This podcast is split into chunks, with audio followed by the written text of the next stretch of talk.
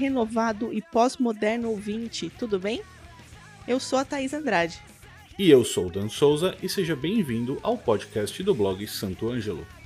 No episódio de hoje, lições da pandemia. Novos consumidores precisam de novos fornecedores.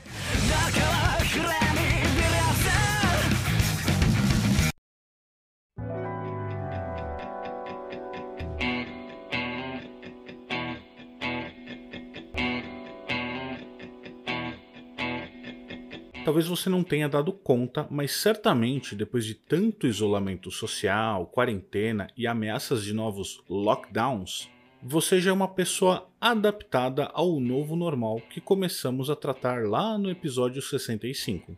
Claro que as gerações mais novas, a Y e a Z, estão se dando muito bem com todas essas transformações. Mas não podemos esquecer que a população mundial, a brasileira inclusive, está ficando cada dia mais idosa Sim, existem muitos traditionalists e baby boomers entre nós, conforme define a americana Tofco. Portanto, qualquer que seja a sua idade ou das pessoas à sua volta, vem com a gente e se concentra para mais um aprendizado dos muitos que a tia pandemia pretende nos ensinar até o último minuto desse longo período letivo. Assim como tratamos no episódio 72 sobre as novas ocupações que muitos colegas músicos precisaram assumir para continuar pagando suas contas, lojistas e empresários da educação musical também precisaram encontrar novas formas de atender os seus transformados consumidores e alunos. Quem acompanha o podcast Santo Ângelo já sabe que viemos orientando nossos ouvintes há muito tempo sobre como construir um site, uma pitada de UX, experiência de usuário, além de formas como o mercado da música evoluiu na venda de aulas e conteúdo. Isso não quer dizer que temos uma bola de cristal ou sejamos capazes de prever o futuro, mas os sinais de que algo estava defasado tempos atrás no atendimento comercial ou educacional eram evidentes, assim como são ainda mais agora. Basta prestar atenção às notícias sobre os aumentos vertiginosos do comércio eletrônico no primeiro semestre de 2020, o otimismo em mais crescimento nos próximos meses e também entender como o sujeito conhecido como Jeff Bezos, fundador e dono da Amazon, ficou ainda mais rico, acumulando um patrimônio pessoal de cerca de 187 bilhões de dólares. O valor esse maior que PIBs, que é o produto interno bruto de países como Equador, Ucrânia, Hungria ou 15% do PIB brasileiro. É bastante coisa, não? A indicação mais forte disso tudo é que o comércio eletrônico ele caminha mais rápido do que imaginamos para substituir grande parte das vendas do comércio físico em cidades e países de todos os tamanhos. Você pode até argumentar que nas lojas físicas o consumidor tem a vantagem de levar o produto na hora. Porém, essa teoria, esse argumento, ele cai por terra quando, por exemplo, Mercado Livre ou a Magalu planejam abrir centros gigantescos de distribuição para baratear e agilizar também as suas entregas. Ou até mesmo a já citada Amazon, que trabalha para entregar uma seleção gigante de produtos em até duas horas para quem assina o serviço Prime. Isso quando a entrega não for de drone, né? E, como diz o poeta Zé Cabaleiro em sua música Mamãe no Face, até as gerações mais velhas, como os baby boomers que citamos há pouco, já estão aderindo às práticas online com menos temores ou tremores do que tinham antes. Mamãe, o fato é que eu tô na moda. Mamãe, fiz um disco. Faz um download, ouve aí.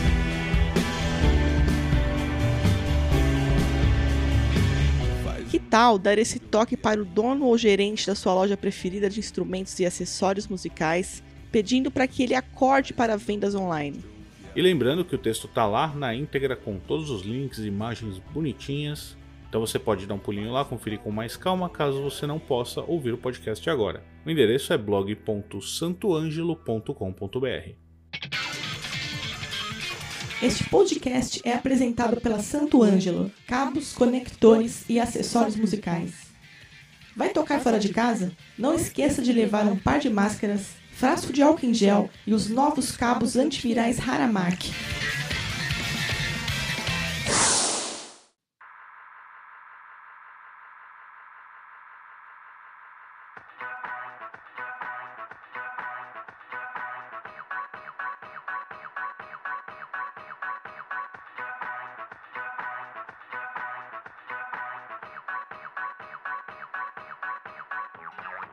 Voltando para nossa realidade musical, você até poderia nos perguntar: Mas não é melhor testar um instrumento musical antes de comprar?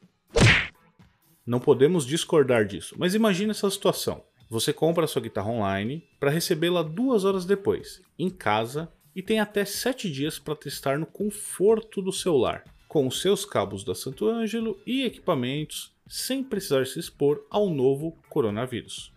Caso você não goste, você pode devolver a guitarra sem nenhum custo nem burocracia. É tudo de bom, né?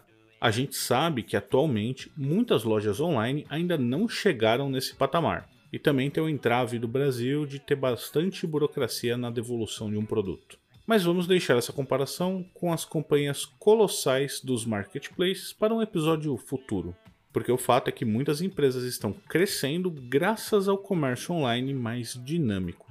A Fender mesmo divulgou que 2020 será um dos melhores anos de vendas da marca, já que a pandemia criou muitos músicos e entusiastas da música, em faixas de idades diversas, com um foco maior na geração Z, de ambos os gêneros. Lembra do início desse episódio? As marcas Taylor, Martin e Gibson também mostraram entusiasmo em seus resultados comerciais em 2020, melhores do que dos anos anteriores. O dono da loja norte-americana Sweetwater, o Brandon Murphy, diz que nunca viu nada igual em seus 25 anos de mercado musical e ainda complementou: Parece que todo dia é Black Friday.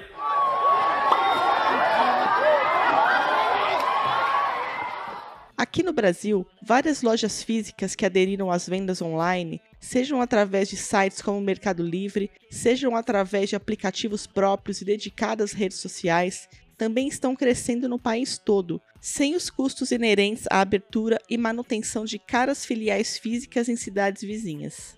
Raciocine agora comigo. Se esse tipo de negócio, vendas online de instrumentos e acessórios musicais, está crescendo, é sinal que tem mais gente, novo consumidor, comprando, certo? Se você acha que só os mais antenados comerciantes de produtos estão de olho na movimentação da nova economia, entre aspas, Perceba que no setor de serviços temos a mesma situação. Quantos sites você conhece que vendem cursos de música, aulas online, serviços de composição e vendas de músicas originais, entre outras possibilidades musicais? Já falamos aqui no podcast sobre o TuneCore, o Audio Jungle e o Pound 5. Como grandes empresas que concentram diversos músicos para que os consumidores encontrem o que querem em um só lugar. Como se fosse uma Amazon, só que em menor escala desse monopólio. Fugindo um pouco dessas plataformas, a gente pode citar o nosso amigo Indorsi, o Zelzinho, que tem um site próprio onde vende seus cursos e material exclusivo.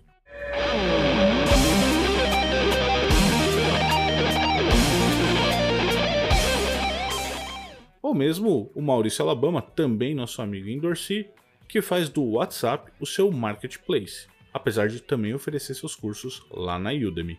E salve, amante das cordas! Vamos retomar o exemplo da Fender, que em março de 2017 lançou o Fender Play, um aplicativo de aulas dos instrumentos que ela produz.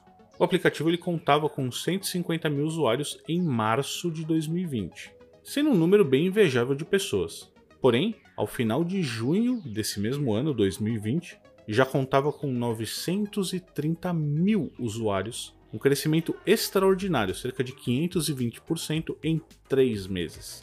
Aí eu te pergunto novamente: se esse tipo de negócio, serviços e cursos de música está crescendo, é sinal que tem mais gente comprando, certo?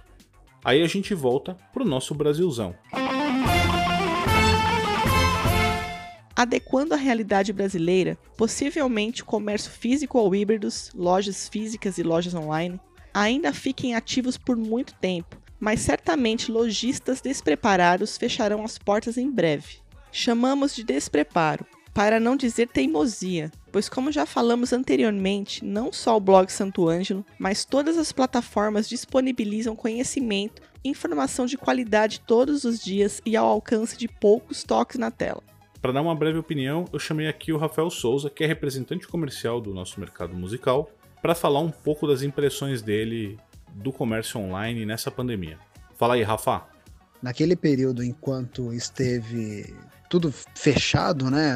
Horários restritos e tudo mais, as lojas não, pod não, não poderiam abrir e tudo mais. O que, que aconteceu? A galera que era focada também na internet conseguiu vender muito bem. E isso daí é galera mais jovem, né? Então a galera mais jovem que tinha, além da loja, tinha os seus anúncios na internet, como a, loja não estava vendendo porque estava fechada, os anúncios movimentaram de uma forma, cara, que enquanto a gente estava parado, a gente recebia cotação, orçamento, e quando abriu o mercado de vez, nossa, cara, aí o pessoal veio com tudo fazer pedido, sabe? Porque tinha que reabastecer, porque tinha vendido muito naquele período que estava fechado, né? Mas isso também aconteceu, esse sucesso todo aconteceu por N motivos. Um deles era que a galera estava em casa ociosa, muitos acharam um instrumento em casa, então levava o instrumento num luthier, né? Ou então aproveitava que estava no momento ocioso também, comprou um violão pela internet, porque era um desejo de moleque tocar violão. Então, e tudo isso veio muito à tona, né? Então, o mercado que mais aqueceu foi de violão, teclado, uh, guitarra nem tanto, sopro menos ainda, bateria menos ainda também. Os pais não querem dar a bateria pro filho para ficar o dia inteiro batucando, atrapalhando o meu home office, né? A, a galera mais jovem, proprietário mais jovens assim, bombou de vender, cara. Isso aconteceu bastante. Valeu, Rafael. Obrigado pelas suas impressões, cara. Para lojistas com pouco dinheiro para investir, informamos que a burocracia e altos custos de construção de um site próprio deram espaço às econômicas plataformas super completas e muito usuais, que oferecem não só criadores de site, mas integrações quase sem fins com Google, Facebook, Instagram, relatórios, gráficos, dicas e até controle de estoque e envio.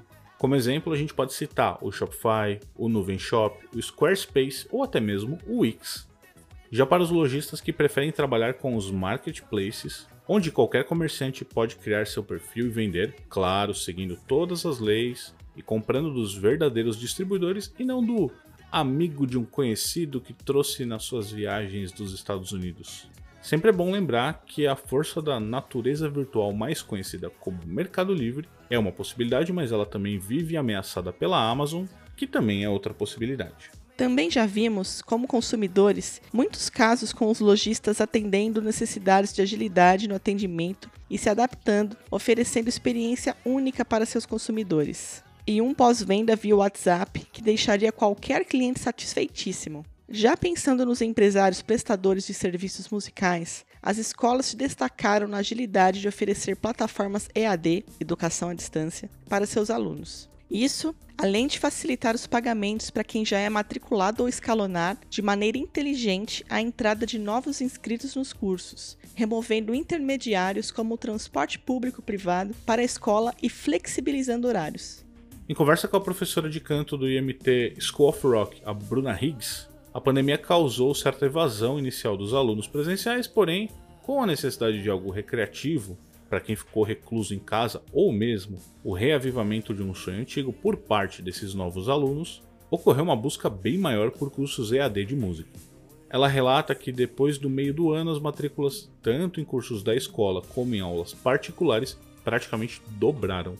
Apesar de nesse formato as conexões ou instabilidades de energia e de conexão de internet prejudicarem ocasionalmente as aulas, no geral, ela não enxerga muitas diferenças na experiência das evoluções dos alunos, considerando todas elas ótimas. E agora eu também trago uma outra visão do mercado musical na parte de aulas, dada pelo meu grande amigo e irmão Rafael Pinheiro, o Bruxo, que é professor de bateria lá do IMKS. Fala aí, Bruxo. Tudo bem? É, primeiro sobre a quantidade de alunos, né? Eu não tive nem muita perda e nem ganho eu, entrou um aluno só novo durante esse período, vamos dizer, os seis primeiros meses da quarentena, e eu tive uma perda de três alunos, o que para mim é, já era esperado. Tá? Eu não levei esses três alunos que saíram como se fosse um fim do mundo, porque é, aula de música já é algo que tem uma certa rotatividade, então no período da, dessa quarentena, acho que três alunos até eu fui muito sortudo. Eu conheço professores que perderam quase metade dos alunos, da quantidade de alunos, né? É, felizmente nenhum é, foi uma perda graças à doença, né? Mas é, mesmo pela questão financeira e principalmente do tempo. Então, ir para a escola, né, ir lá para o Instituto IMKS, que é a escola onde eu dou aula atualmente, era como se fosse um caminho do aluno. Então, o aluno muitas vezes saía da faculdade e ia para aula de música, saía do trabalho e ia para aula de música, é, ou até ao contrário, primeiro fazia aula de música, depois ia para qualquer outro lugar. No período ali de restrição, que as pessoas ficaram em casa, a escola deixou de ser um caminho na rotina deles, e aí muita gente teve que cancelar o curso ou algo assim. No meu caso, eu não tive tanta perda. Foi só esses três casos, mas o maior problema até para organizar a agenda com essa galera foi porque a agenda de todo mundo foi, foi bagunçada, né? Até curioso, porque a gente tenta falar daquele novo normal, mas a gente teve que, que se normalizar de acordo com o que a gente tinha ali, né? Então, quantidade para mim e até a procura também pelo curso, eu não senti diferença nenhuma. Todas as perdas foram normais, todos os acréscimos de aluno foram foi algo que eu imaginava normal. Já sobre as experiências que eu tive dando aula de música online, foram muito boas, mas eu não precisei fazer grandes revoluções mentais, me reinventar muito. Eu já fiz muita aula online com bateristas gringos, né? Com bateristas, eu já fiz curso com baterista sueco, já fiz aula com bateristas é, americanos online. Então eu já sabia mais ou menos a, a ideia do que deveria acontecer numa aula online. Aí sim entra o único problema é que os alunos não estavam preparados para isso. Uma coisa que eu sempre brinco e brigo é que o grande problema é que às vezes a gente não sabe como aprender, né? Então, quando a gente acostuma com uma metodologia na sala de aula, quando a gente foi para online, a metodologia virou outra. Então, os alunos a princípio não estavam preparados para isso. E aí, no meu caso, eu acho que eu sofri um pouquinho mais por parte dos alunos, porque os alunos não tinham os equipamentos necessários para isso. A maior parte dos alunos de bateria tem bateria e usam geralmente o instrumento da escola. É diferente dos alunos de guitarra, é, baixo, teclado, que tem geralmente o instrumento em casa. Para além disso, a aula do aluno de bateria, se não for uma bateria eletrônica, ela é muito difícil, porque o aluno vai ter que tocar a bateria e o som que eu recebo, que muitas vezes é um áudio de um microfone de celular, ele vem completamente estourado, sem definição alguns alunos também não tinham uma internet tão boa, tão rápida, então tinha muito delay, né? A conexão caía no meio da aula. Então, é, a parte mais do aluno estar tá preparado foi o que acabou atrapalhando a princípio também. Parece meme, né? Parece piada, mas eu tinha aluno que não sabia que tinha que conectar o cabo de internet no computador, porque a galera vive no Wi-Fi, né? Fazer uma aula, né? Transmitindo vídeo em alta qualidade por Wi-Fi é algo muito mais difícil. Então eu tive que ensinar os alunos até a configurar o Zoom direito, é, entre outras coisas. Então, muito dos alunos, por não ter um equipamento preparado em casa para esse tipo de aula, eles que sentiram que a qualidade da aula diminuiu. Vou até citar um exemplo que eu tenho um aluno que ele fazia a aula de bateria usando o celular. Imagina que eu colocava uma partitura na tela do celular e aí ele tinha que ler, só que o celular ao mesmo tempo era a câmera que filmava ele fazendo aula. Então ele tinha que deixar num ângulo que ou ele conseguia ler ou ele mostrava o que ele estava fazendo. Um outro aluno ligou numa internet interface de áudio, né? Que ela tomava toda a configuração do áudio do computador. Então, para ele falar, ele tinha que desligar a placa de áudio e para ele tocar, ele tinha que ligar a placa de volta e reconfigurar tudo, porque ele não tinha um microfone. A parte tecnológica pegou mais os alunos desprevenidos do que me pegou. Valeu mesmo pelas impressões, cara. E lembrando, caso você queira conhecer o trabalho desses três profissionais, Os links para contatos com eles estão todos disponíveis no texto lá no blog. Indo para o lado das bandas, os próprios shows migraram para a plataforma 100% online, como já falamos por aqui. Apesar de saber que muitos querem a volta dos palcos, mas sem segurança biológica, aguardaremos. O surgimento de outras modalidades de serviços e entretenimentos online também teve reforço, o que só indica o quanto precisamos nos atualizar e correr atrás de nos adequarmos aos desafios que o mundo VUCA nos cerca. Comenta agora aqui com a gente. Você, como novo consumidor e independente da sua idade, está enxergando como essas mudanças e a migração quase que sem volta para o ambiente online? Sua situação atual é parecida com essas tratadas aqui no episódio ou ainda necessita adaptar sua carreira para essa nova realidade? Seja ela como comerciante de instrumentos musicais ou como professor. Conhece lojas ou prestadores de serviço que te surpreendam com uma entrega melhor do que é esperado nas compras online? Lembrando que seus comentários nas redes sociais da Santo Ângelo ou lá no blog servirão para aumentar o conhecimento e evolução de todos nós, tanto como consumidores como agente de mudanças em um momento tão desafiador como o que vivemos. Certo de que nossa migração virtual de uma semana para outra será ótima e cheia de saúde, nos encontramos por aqui semana que vem. Um abraço e até a próxima. Um abraço e falou!